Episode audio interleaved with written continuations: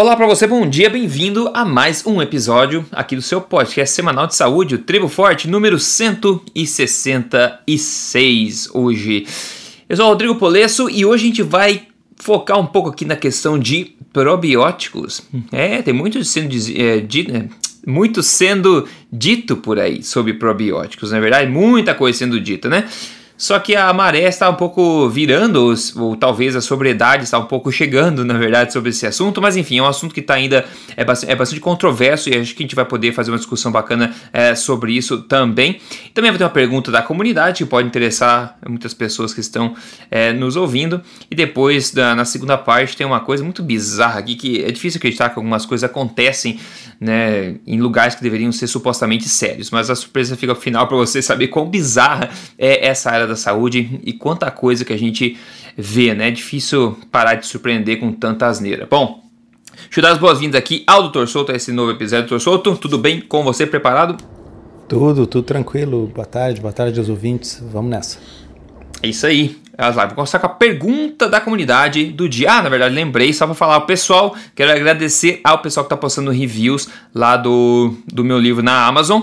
Eu vi que por várias vezes já o, a versão Kindle do livro ficou em primeiro lugar lá em, na seção de dietas, etc., lá na, na Amazon. Então, obrigado a todo mundo que pega a versão Kindle. Se você mora fora do Brasil, você pode optar pela versão Kindle, que você tem entrega imediata. Se você mora no Brasil, claro, você pode pegar a versão física também. O nome do livro é Este Não É Mais Um Livro de Dieta. Agradeço todo mundo que está postando no Instagram também foto com o livro e, e falando coisas boas e recomendando para outras pessoas. Eu fico bastante feliz e tento repostar sempre que eu vejo também, tá? Então, obrigado pessoal que está fazendo isso. Eu fico feliz que está ajudando a galera, que a galera está curtindo bastante. O nome do livro, de novo, é Este Não É Mais Um Livro de Dieta você pode ir na Amazon e dar uma olhada lá ou na sua livraria de preferência. Ok, a pergunta de hoje vem do Eduardo Collin. Ele falou o seguinte: amendoim cru e pipoca feita com banho de porco. É bom para uma dieta de emagrecimento? Ha, costumo comer um desses quando assisto filme, geralmente no final de semana. Bom, é, esse segundo comentário diz muito, né, torcedor? Acho que comer no final de semana, enfim, é melhor você comer talvez um amendoim cru, uma pipoca com banha, do que no rodízio de pizza, digamos assim. Mas nenhum desses dois vai te ajudar numa dieta de emagrecimento, obviamente, né? E amendoim cru, minha opinião sobre amendoim é, pode ser diferente da tua. Eu acho que muita gente consome amendoim, pasta de amendoim cru ou com sal, sem problema algum, né? Agora a gente sabe que o amendoim também ele é uma, uma, boa, uma boa fonte ou uma má fonte né, de uh, antinutrientes, etc. Então não todo mundo é, processa ele bem. Muita gente é extremamente reativo ao amendoim, né? É, essas pessoas que são têm reações alérgicas, por exemplo. E eu realmente não acredito que o amendoim seja algo é, necessariamente benéfico para o nosso corpo. Mas também não acho que ele vai prejudicar muito a quem come é, esporadicamente esse, esse legume, né? Porque não é uma noz, não é um nuts, não é uma oleaginosa, né? botanicamente falando. E a pipoca, quando você faz com manteiga ou com banho de porco, você tem a combinação explosiva, né, de juntar um amido puro de alta, de rápida absorção junto com uma fonte de gordura e você sabe que o corpo metabolicamente prioriza é, a absorção desse amido e vai direto já direcionar essa banha felizmente para os estoques, ou seja, imagine que toda a banha, toda a gordura que você adiciona na pipoca basicamente vai ser é, um excedente energético, vai tender a ser um excedente energético muito facilmente armazenado e por isso também, claro que não vai ajudar necessariamente na sua dieta emagrecimento. É, dá para perder peso com isso? Claro que dá, é só comer pouco, né? Como eu sempre falo aqui, tudo que você come pouco, você consegue emagrecer, mas em detrimento da sua saúde. Então, novamente, a pergunta do nosso amigo aqui, doutor Souto, saber a tua opinião. É, imagino que dieta e emagrecimento, você deva concordar que essas coisas não necessariamente vão ajudar, mas não sei qual é a tua opinião a respeito do amendoim cru e da pipoca feita com banha ou qualquer gordura nesse sentido. É, eu concordo uh, basicamente com o que você falou. Eu acho o amendoim, ele, ele é uma das leguminosas que tem a, a lecitina mais problemática, né? Uhum. Então, para quem tem problemas digestivos e tal, para quem não tolera, para quem é alérgico, acho que é problemático. Mas, enfim, é um alimento uh, uh, baixo em carboidratos. No contexto de uma dieta low carb, se a pessoa tolera bem, Uh, acho que, que pode ser consumido e se for cru, se for torrado, acho que é, depende de mais uma questão de paladar. Uhum. Uh, pastas, por outro lado, pastinhas, tá? para mim são uma perdição, um negócio que foi inventado é. pelo diabo. Tá? é. Assim, não, foi inventado pelo diabo porque é gostoso né? e é irresistível. Então, uh, assim, Uh, eu comprei uma pastinha agora quando estava em viagem, me arrependi, não consigo parar de comer. Adoçada, né? Não, não é adoçada. E Ah, se fosse é? adoçada já não teria mais. Se fosse Ah, adoçada, não, aí, né? aí teria Sim. menos controle ainda. Aí teria menos controle ainda. Então é, um negócio hiper palatável, Uhum. delicioso, super concentrado do ponto de vista calórico e que pode gerar para pessoas como eu e como muitos um gatilho de, de sobreconsumo, né? Ah, então ah, eu acho que ah, o mesmo, a mesma observação, o mesmo cuidado ah, que a gente tem, por exemplo, para queijo, né? Queijo é low carb, Uhum. é baixo em, em, calor, em, em- em- carboidratos, mas é hiperpalatável, super concentrado do ponto de vista calórico. Tem determinados alimentos que precisa dar uma cuidada. Então, fico alerta para as pastinhas aí, elas são. ah, elas têm baixo carboidrato, mas elas, muito, para muitas pessoas, são gatilhos para consumo excessivo. Né? Ah, é. Especialmente se for adoçado, né, pessoal? Ah, mas é adoçado com stevia, sim, mas vai comer o pote inteiro, né? Tá? Exatamente, vai comer demais. Bom, é. quanto à pipoca, ah, não custa a gente repetir, porque a gente já tem cento e muitos ah, episódios e nem todo mundo ouviu todos. Então, existe um meme, existe uma fake news que circula por aí que de que pipoca é amido resistente. Ah, é. Essa eu não tinha ouvido ainda, na verdade. Ah, não, mas tem, Rodrigo. Tem, e as perguntas são frequentes nesse sentido. Lá no blog já, já vi. Como Ah, eu falei, a gente ah, nunca parte de surpreender, né? Nunca, nunca para de se surpreender. Então, assim, a única coisa resistente à digestão na pipoca é a casca, aquela que você cospe. Tá? Ah, assim, a coisa branca, aquela coisa que explode, branca, macia, aquilo é amido, não nada resistente. Se ele tinha alguma Exato. resistência à digestão, ela se perdeu no aquecimento. Tá?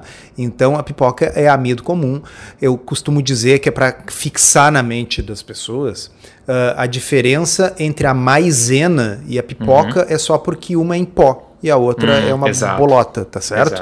Uhum. Assim, é o mesmo amido da mesma planta. É amido, não é resistente, tem impacto glicêmico elevado. Tá? Uhum. E aí o pessoal muitas vezes assim, tá, mas é pipoca sem gordura. Bom, aí elas estão caindo naquela falácia, no medo da gordura, na fobia da Sim. gordura. Veja bem, a única coisa que não tem impacto glicêmico na pipoca é justamente a manteiga. É. Tá? Então, ah, assim, ah, pipoca costuma ser uma combinação engordante de gordura com amido. Ah, se você não usar gordura para fazer a pipoca, ela fica só amido engordante, sem a gordura. Exato. tá? Exato. Ah, então, é, vamos dizer assim, quem quiser comer, claro, pode comer, mas assim, coma pipoca sabendo que você está comendo amido.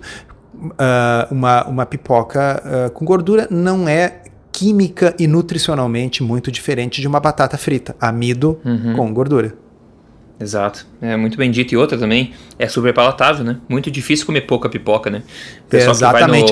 no- A única vantagem que eu diria é o seguinte, é que ela é muito aerada, tá certo? Então, É, assim, é. você pega um punhado de pipoca, é, é- aquilo é muito levezinho, é, é- em gramas é pouca quantidade, tá? Agora, bom, o que, que acontece, né? Hoje você vai num cinema e o pacote pequeno de pipoca é uma coisa que dá para botar a cabeça dentro. É, exato. Exatamente. E a manteiga que eles chamam no cinema provavelmente é um óleo vegetal também. que é Ah, um sim, problema. aquilo deve ser uma coisa abominável. Aquilo ali, com certeza, deve ser óleo vegetal hidrogenado, ah, parcialmente hidrogenado, assim, que, é o que fica mais gostoso, é mais gordura trans. Porque É, gordura trans tem um gosto bom, viu? Não- assim, é importante Ah, saber sim. isso. Sim, e pra completar, a galera pega, cara, um, um, um galão inteiro de refrigerante, né? Pra acompanhar normalmente também. Isso, Então, é uma porque aí a combinação- pipoca é salgada, a gente precisa matar a sede, né? É, em combinação perigosa, pessoal. A gente acha que tá no controle das nossas emoções, mas tá muito menos do que a gente imagina, viu? Principalmente quando tem esses alimentos na frente da gente. Bom, ok. Vamos lá então para o tópico de hoje, que são probióticos. Já falou isso antigamente, é, antes aqui, né? Probióticos, enfim, como eu disse, é uma onda que ainda está crescendo, né? É, cada vez mais gente fica sabendo disso. E há poucos anos atrás, nos Estados Unidos, era tudo que se falava, né? Nas conferências que eu ia era probiótico, microbioma, tudo isso, né? Era o foco da pesquisa, o foco de tratamento. é, parecia que tinham descoberto a causa de tudo e que agora seria possível solucionar tudo através do intestino. Bom, com o passar do tempo e dos estudos também, uma visão mais sóbria, né? Começou a cair nessa nessa área, né? Então, um pouco da hype começou a desaparecer. Só que começaram a surgir empresas também, né, que vivem, enfim, de, dessa área. Então essas empresas também começam a propagar o marketing, é, também não necessariamente baseado em ciência nessa área também. Agora, recentemente, um estudo preliminar, que na verdade hum, não é uma, grande coisa para se enfatizar aqui, mas um estudo preliminar publicado no final de março agora com pacientes com melanoma, né, é, verificou que o tratamento contra este câncer foi 70% menos efetivo nas pessoas que estavam tomando probióticos na forma de suplementos. Eli Nave, que é um, um pesquisador de imunologia em Israel, publicou né, um, um par de estudos no, no jornal Cell em 2018 com uma, um achado interessante, né? Que ele achou que a suplementação de probióticos, na verdade, diminuiu a diversidade de, do microbiota, da microbiota das pessoas, né? Depois dessas pessoas terem é, participado de um curso de antibióticos, né? Que a gente acha que, enfim, sempre aumenta a diversidade, mas nesse caso ele diminuiu a diversidade. E na verdade, o intestino das pessoas que tomaram o probiótico depois né, desses. Uh, antibiótico, não depois, mas durante né, esse tratamento, o intestino dessas pessoas demorou muito mais, segundo ele, para se recuperar comparado ao intestino das pessoas que não tomaram esses, uh, esses probióticos. Então, eu acho que a palavra aqui é, é, pulga atrás da orelha sobre essa questão de probióticos. Né? A opinião é, sobre isso é que, na maior parte das pessoas, é a, gran a grande maior parte das pessoas. A saúde, diversidade, qualidade da microbiota intestinal é simplesmente uma consequência direta da alimentação, né? Quando a gente tenta alterar essa microbiota forçadamente, né, via suplementação de probióticos, sem alterar o que está fazendo aquela microbiota ter problemas, né, a gente vai tender a ter resultados medíocres e de curto prazo. E isso se a gente tiver algum resultado, não tiver nenhum danos. E por milênios a gente vem comendo, consumindo alimentos fermentados naturalmente, ricos em probióticos, né, como kimchi, carne fermentada, etc, repolho, sauerkraut. Porém, tomar probióticos na forma de suplemento é algo muito, muito recente e sem um bom corpo de evidência por trás. E eu confesso que eu mesmo já tentei é, por vários meses tomar vários tipos de probióticos há uns três anos atrás, tá? E eu não vi em mim benefício algum, né? Como eu sempre falo, eu testo tudo para depois vir poder tirar conclusão. No entanto, um tratamento de suplementação bem feito, né?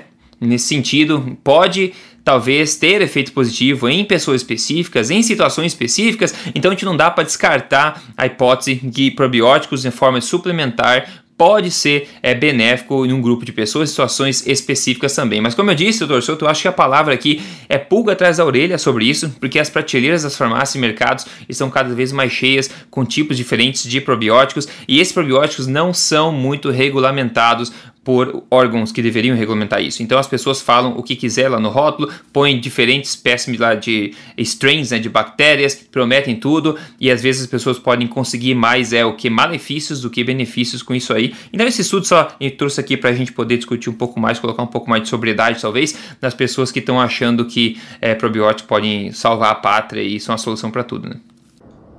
Pois então, eu acho que esse assunto se presta mais a desenvolver o pensamento crítico das pessoas, de quem está nos é ouvindo. Tá? É. Então, uh, duas palavrinhas aqui. Cautionary principle, ou seja, princípio da precaução. Né? O princípio da precaução é assim: Uh, primeiro, o primordial, o mais importante é não prejudicar, não fazer mal. Uhum. Você não tem certeza se algo faz bem, é, é, é um pouco precipitado às vezes. Uh, eu sugeri que aquilo seja feito baseado em quê? Num mecanismo possível de ação. Né? A gente já falou várias vezes aqui que o caminho para o inferno é pavimentado não apenas por boas intenções, mas por bioplausibilidade também. É. Né? Ou seja, algo que é plausível, faz sentido, Parece, puxa, faz sentido. deveria funcionar. É. Né? Pois é, mas tem um monte de coisas, em biologia especialmente, que deveriam funcionar, mas não funcionam, mas tem até uhum. o efeito contrário. Né? Uhum. Uh, e então ecologia é, é, uma das áreas da ciência onde essa complexidade é, é, mais incrível. E se vocês falarem com qualquer pessoa que estuda ecologia, ela vai dizer como é difícil prever o efeito de qualquer intervenção. Né?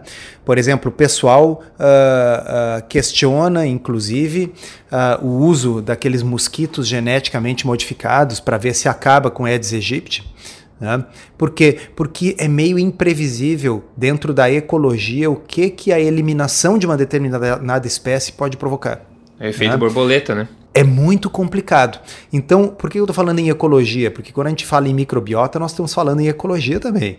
Tá? Nós estamos falando em milhões de espécies, milhões, em milhares de espécies diferentes de bactérias que colonizam os nossos intestinos, são diferentes de uma pessoa para outra. Tá? E aí eu pego e semeio ali uma série pequena de espécies exóticas. O que poderia uhum. dar errado? O que, né? O que poderia é? dar certo, na verdade. a, a, a, a, comparação Uh, que eu faço, acho que eu até já falei aqui no podcast. É assim, imagina que uh, ocorreu uma queimada e queimou toda uma encosta de um morro que tinha Mata Atlântica, tá certo? Com toda aquela diversidade incrível, aquela biodiversidade de espécies. E agora tá tudo um, um troço queimado. Tá? Aí eu assim, ó, já sei qual é a solução. Eu vou passar de avião e vou semear sementes de algumas plantas que eu gosto, que eu acho que são boas, são benéficas. Mas essas plantas são assim, aqueles pinheiros norte-americanos, né? uhum. né? ou são papoulas, uh, né? Ou, sabe? Eu vou semear plantas que eu. Só que aí é que tá, elas são plantas exóticas, elas não fazem, não faziam antes parte daquele microbioma, ou até talvez fizessem parte, mas numa determinada proporção e não predominando como espécie. Né? Então eu vou ter criado ali um caos né?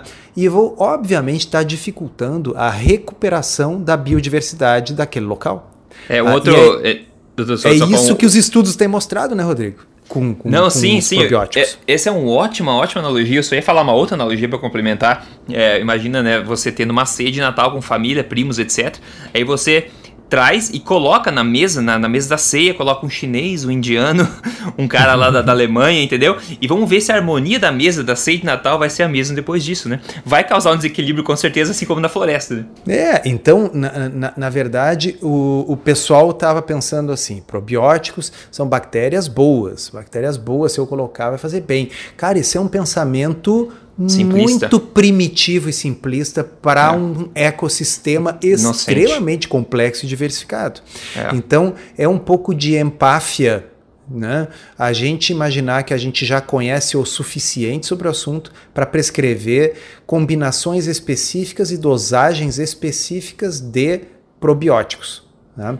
Existem alguns estudos em algumas situações bem específicas nas quais a gente já tem evidência. Então, por exemplo, paciente que está fazendo altas doses de determinados antibióticos endovenosos de, alto, de amplo espectro, a gente sabe que o uso de combinações específicas de probióticos pode reduzir o risco do desenvolvimento de uma doença que é a colite pseudomembranosa, né, que é causada por uma bactéria que é o Clostridium difficile, que consegue Olha o nome do bicho, Clostridium difficile. É, até o nome é, é difícil. É, ele é difícil. Ah, ele, ele sobrevive aos diversos antibióticos, ele acaba tomando conta. Então, nesses casos, esses probióticos parecem inibir. Agora, a ideia de que se eu tomar um antibiótico, depois eu vou tomar o probiótico para acelerar a recuperação da, da flora, uh, se mostrou uh, completamente errônea, retarda. E esse estudo aí que, que você leu agora, Rodrigo, é muito interessante, porque o tratamento em questão para melanoma, o melanoma, vamos lá pessoal, melanoma é um câncer de pele, o mais grave de todos. A gente tem três tipos de câncer de pele. Tá? O carcinoma basocelular, que é um que é praticamente uh, benigno, o problema dele é mais é quando ele atinge grandes proporções, mas ele não vai dar metástases em geral. Tem o carcinoma epidermoide, que é intermediário nisso aí. Ah, e tem o melanoma. O melanoma é o ruim mesmo. O melanoma, às vezes, ele é um sinal que se transformou e quando você vai ver, já está com metástase no cérebro, no pulmão, no fígado. Uhum. É uma doença altamente letal. E o melanoma, ele responde muito bem uh, a um tipo de tratamento que é a imunoterapia. Uhum. Então, um tratamento no qual a gente uh, usa medicamentos que retiram certos freios que o sistema imunológico naturalmente tem. Então, o nosso sistema imunológico ele tem que ter freios para não atacar células normais do corpo, para não causar doenças autoimunes. Esses tratamentos bloqueiam esses freios, então isso deixa o sistema imunológico hiperativo e tem alguns casos de melanoma avançado que são até curados uh, com esse tipo de terapia. E aí os caras descobriram o seguinte, que quem está usando probióticos reduz em quanto? 70%? 70% eficácia. A eficácia deste tratamento para uma doença altamente letal. Então, é o princípio da precaução. Tipo, nós não sabemos se uh, probióticos adiantam para alguma coisa. E definitivamente nós não sabemos qual é a interação que eles, bactérias exógenas, que portanto mexem com o sistema imunológico, vão ter numa imunoterapia. Cara, então é melhor não usar, né? Melhor não usar. Ao invés de partir do pressuposto de que ah, são bactérias do bem e, e portanto elas vão fazer bem, que isso é, é, é, é, é uma coisa de uma extrema ingenuidade. Exato. E aí que eu costumo uh, salientar uh, para as pessoas, eu tive essa conversa recentemente com um bom amigo, uh, dizendo para ele: olha só, é incrível como a gente tende a usar o nosso pensamento crítico no que se refere à indústria farmacêutica. Aí a gente faz toda uhum. uma análise do risco relativo, da qualidade dos estudos, da randomização, do estudo da estatina, do estudo, sabe? Mas aí quando chega nos suplementos, tipo probióticos, a gente releva, né? passa né? a ter um passa a ter um nível de pensamento crítico nível astrologia horóscopo, né? Exato. Tá? Exatamente. São bactérias boas, devem fazer bem, é. sabe? Cadê o pensamento crítico, aquele que estava fazendo é análise estatística bayesiana do estudo da, da, da sabe, do, da estatina? Então, não dá para ter dois pesos e duas medidas no que diz respeito ao pensamento crítico. Se a gente é crítico, a gente é crítico. Né? E o fato de ser a indústria farmacêutica de um lado ou de outro lado a indústria dos suplementos, eu vou contar um segredo para vocês, pessoal. Os donos são os mesmos. é a mesma coisa. Exatamente. Okay? É, é isso aí. E na melhor das hipóteses, na melhor não, né? Na maior parte da, das vezes, o probiótico que você vai tomar, pagar caro pra caramba, vai passar reto, tá? Ele você vai tomar, vai passar reto. Aquela tipo de bactéria não vai colonizar o bendito do, do intestino. Isso, isso a gente vê de, direto também. Tem alguns que vêm, ah, com esporos, não sei o que, que vai ajudar a colonizar, tudo bem. Então essas que colonizam, aí a gente começa é, com esse problema que tá aqui, né? Que a gente tá comentando até agora. Então tem vários problemas, desde ser útil de qualquer sentido, você toma e elimina direto, e se essa bactéria colonizar, aí todos os problemas potenciais podem ocorrer também. Então é uma área, né? Como eu falei, pulga atrás da orelha, cuidado, né? Muita cautela é. nessa hora. E assim, pessoal, pensamento complexo, tá? Pensamento complexo é assim: a gente não disse que microbiota não é importante. Exato. A gente não disse que o microbioma uh, não tem impacto em um sem número de condições relacionadas à saúde e à doença. A gente só está dizendo que mesmo admitindo que a microbiota seja muito importante, uh, que não existe conhecimento e ensaios clínicos randomizados para o emprego terapêutico da maior parte dos probióticos que existem por aí, na maior parte das situações. Perfeito. Tá? Então, dizer que uh, algo é importante não é incompatível com dizer até que a gente saiba mais, melhor não usar. Exato. E uma coisa que a gente sabe que o que mais impacta a microbiota intestinal é o que? São os hábitos alimentares, né? Ele se adapta rapidamente ao tipo de alimentação que você tem. Então, você quer modificar, comece a comer corretamente. Aí uma... Co concordo em gênero, número e grau.